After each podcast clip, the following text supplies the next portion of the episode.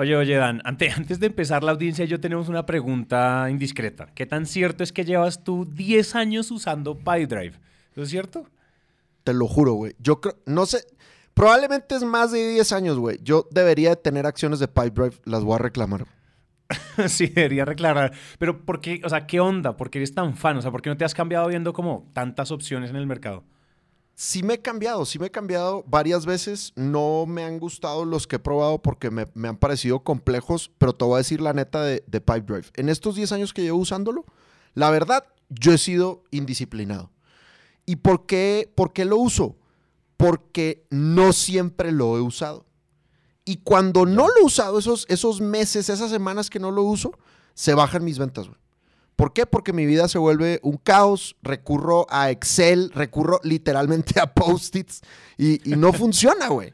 Entonces, cuando lo uso, no se me escapan los negocios ni se me pierden en el limbo. Y además ahora que tengo equipo, pues mi equipo y yo estamos en sintonía. Entonces, en vez de tener que ir a preguntarle al vendedor, oye, ¿cómo vas con este negocio? Puedo ir directamente a Pipedrive y ya veo cómo va la situación. Y además lo dicen, lo dicen los estudios. Cada dólar invertido en CRM te genera 8.71 dólares. Entonces, la vaina es rentable. El retorno, oye, eso me gusta, tienes toda la pinche razón. PyDrive definitivamente es la ley y como nosotros a ustedes, la audiencia, los amamos tanto, les tenemos un regalazo. Si ustedes hacen clic en el link de la descripción de este episodio, se pueden registrar y tener 30 días gratis de PyDrive. Y si les gusta, pues un 20% de descuento, que es bárbaro porque pues ya PyDrive de por sí es económico. Entonces, pues nada, ahí está, hagan clic en la descripción. Ahora sí, entonces, comencemos con el episodio. Hola a todos y bienvenidos a la preguntación de nuevo. La preguntación. La preguntación. ¿Qué ondirri papirri? Listo. Yo, what's up? Yo, what's Oye, creo que es la primera vez, es la primera grabación, para los que saben, es la primera grabación que hacemos en 2023.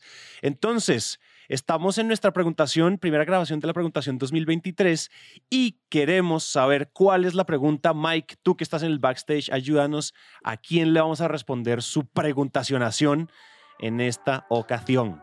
Hola, eh, Santiago Dan, mi nombre es Ricardo Sotelo de Medio y tengo esta pregunta. Normalmente cuando se hacen las entrevistas para un equipo comercial, pues hay unos procedimientos ya definidos y hay un, plan de entrevistas.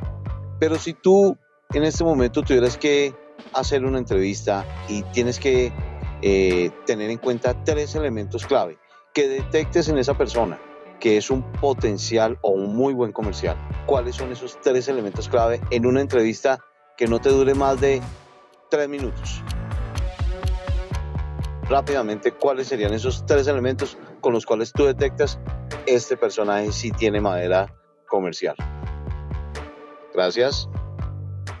Uh, Oye, si le hubiéramos pagado a Ricardo para que se coordinara con nuestra parrilla temática, no lo hubiera hecho tan bien, ¿cierto?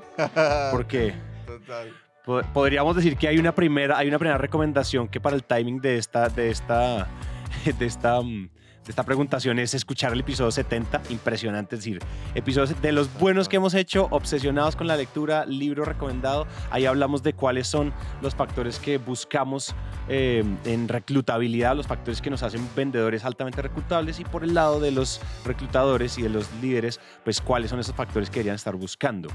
Pero no sé, te tiro la pelota, Dan, dinos, dinos tú, ¿qué opinas? ¿Qué opinas? Bueno, eh, yo de acuerdo contigo, ¿no? El, episodio 70 responde, o sea, Ricardo nos pide tres, bueno, saludos a Ricardo, saludos a todo el equipo del medio, los quiero mucho, cueros mil, nunca cambien.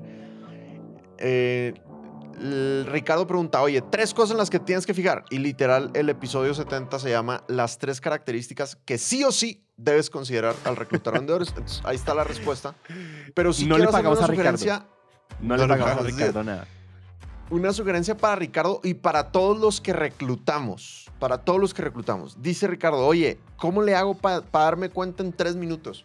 Entonces ahí la recomendación es no intentes darte cuenta en tres minutos. O sea, sereno, moreno, frénate, tranquilo. Por más prisa, por más afán que tengas, el riesgo de reclutar mal la cantidad de dinero que puedes perder al reclutar mal es muy absurda. O sea, acuérdense que la estadística dice que reclutar a un vendedor mal cuesta entre 10 y 25 salarios anuales de esa persona.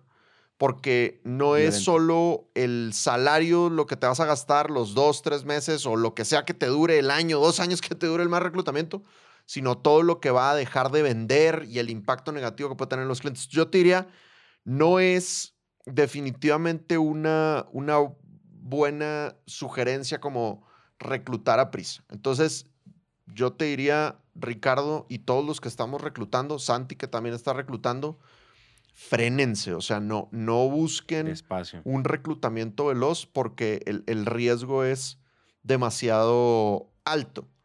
Y sí yo diría dos cosas. Que, muy, al grano porque las explicamos con detalle en el episodio 70. Pero una es, fíjate que la persona sea coachable. Y eso lo mejor es que tengas un juego de roles preparado, un juego de roles que sea muy parecido a la vida real, que veas a la persona en acción y que luego le des retroalimentación y que la persona reciba bien la retroalimentación, que no se defienda, que no se justifique por un lado y por otro lado, que cuando repitas el juego de roles, porque hay que repetirlo en la, misma práctica de reclutamiento, que la persona efectivamente aplique el feedback que le diste.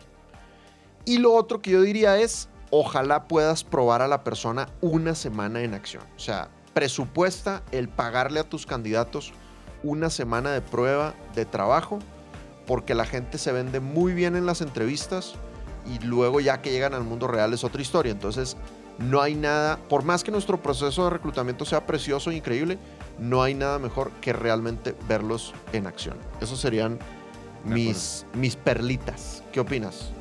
Benjamin. Yo diría, yo diría, yo opino, o sea, vis, vis a todo lo que acabas de decir, simplemente agregaría dos cosas rápido encima, como a este sándwich que ya pusiste, y es la primera, de nuevo, frase célebre de Reid Hoffman, cofundador de LinkedIn, uno de los grandes eh, millonarios de la, del, del, mundo startupero actual, y es el siguiente, y es, es Hire Slow, Fire Fast, que en español es recluta despacio, despide rápido. Despedir rápido, ya vimos, una mala contratación nos puede ser muy, muy, muy, muy, muy costosa, sobre todo si lo despedimos cuando ya estamos entrados en procesos de onboarding, en procesos de entrenamiento y nos damos cuenta tarde. Entonces, demórense en contratar, es decir, creo que es un poco la respuesta es en tres minutos no se va a lograr, entonces de nuevo síguele, o sea, síguele estos consejos porque son importantes y lo otro es una de las buenas maneras que también toma tiempo, esto no sucede en tres minutos, es todos los análisis de personalidad, no te saltes los assessments, no creas que tú, porque es que lo viste en la entrevista bien vestido y habló con seguridad, tú ya puedes definir él, como, él, él o ella como, como es, hazles pruebas DISC, eh, Sandler, es decir, Dan Dani, Sandler eh, eh, venden estas pruebas, entonces estas pruebas son claves para reclutar. Si ustedes no miden todas esas características de personalidad, acuérdense, águila, loro, eh, búho, paloma, es decir, todo este tema de disc y todas las otras cosas, fortalezas, debilidades, creo que tú puedes tener una persona que tiene esas cosas que tú usualmente quieres ver, pero de pronto no hace match con tu estilo de trabajo, con tu equipo de trabajo, con tu cultura. Entonces, el, el, el mismatch cultural es de las cosas más graves que hay, sobre todo si uno está en startups de rápido crecimiento que necesitan ser muy sólidos en cultura. Entonces, de nuevo, no metas al equipo a alguien que te va a hacer ruido, alguien que va a chillar, alguien que va a resaltar de manera negativa. Entonces, creo que yo solo le echaría eso a la, a la sopa. No, me encanta. Sabes que yo he cometido el error de. Mm, he cometido el error de solo utilizar el assessment de habilidades y no ponerles el disc. Ok. Y, creo que eso que estás diciendo es bien, bien. O sea, cuando lo he hecho, me he arrepentido terriblemente de que, vato, le debimos haber puesto el disc también. ¿no? Y eso que el disc es más, es más barato. El disc es bastante barato a comparación del, de habilidades. Entonces, de acuerdo contigo. O sea, los dos assessments, el de habilidades y el de disc, que te va a ayudar a entender si se va a comunicar bien contigo, con tu equipo, creo que son bien, bien, bien importantes. Clave. Ricardo, amigo, ahí lo tienes. Ahí tienes tu preguntación. Gracias por, haber, por, haber, por habernos enviado tu pregunta y esperamos esto te sirva. De nuevo, esta, la gracia es que esta preguntación lo que haga es catalizar otras investigaciones, otras cosas y nos cuentas si te sirve. Esa es. A reclutar lento, papá. La preguntación. rotación.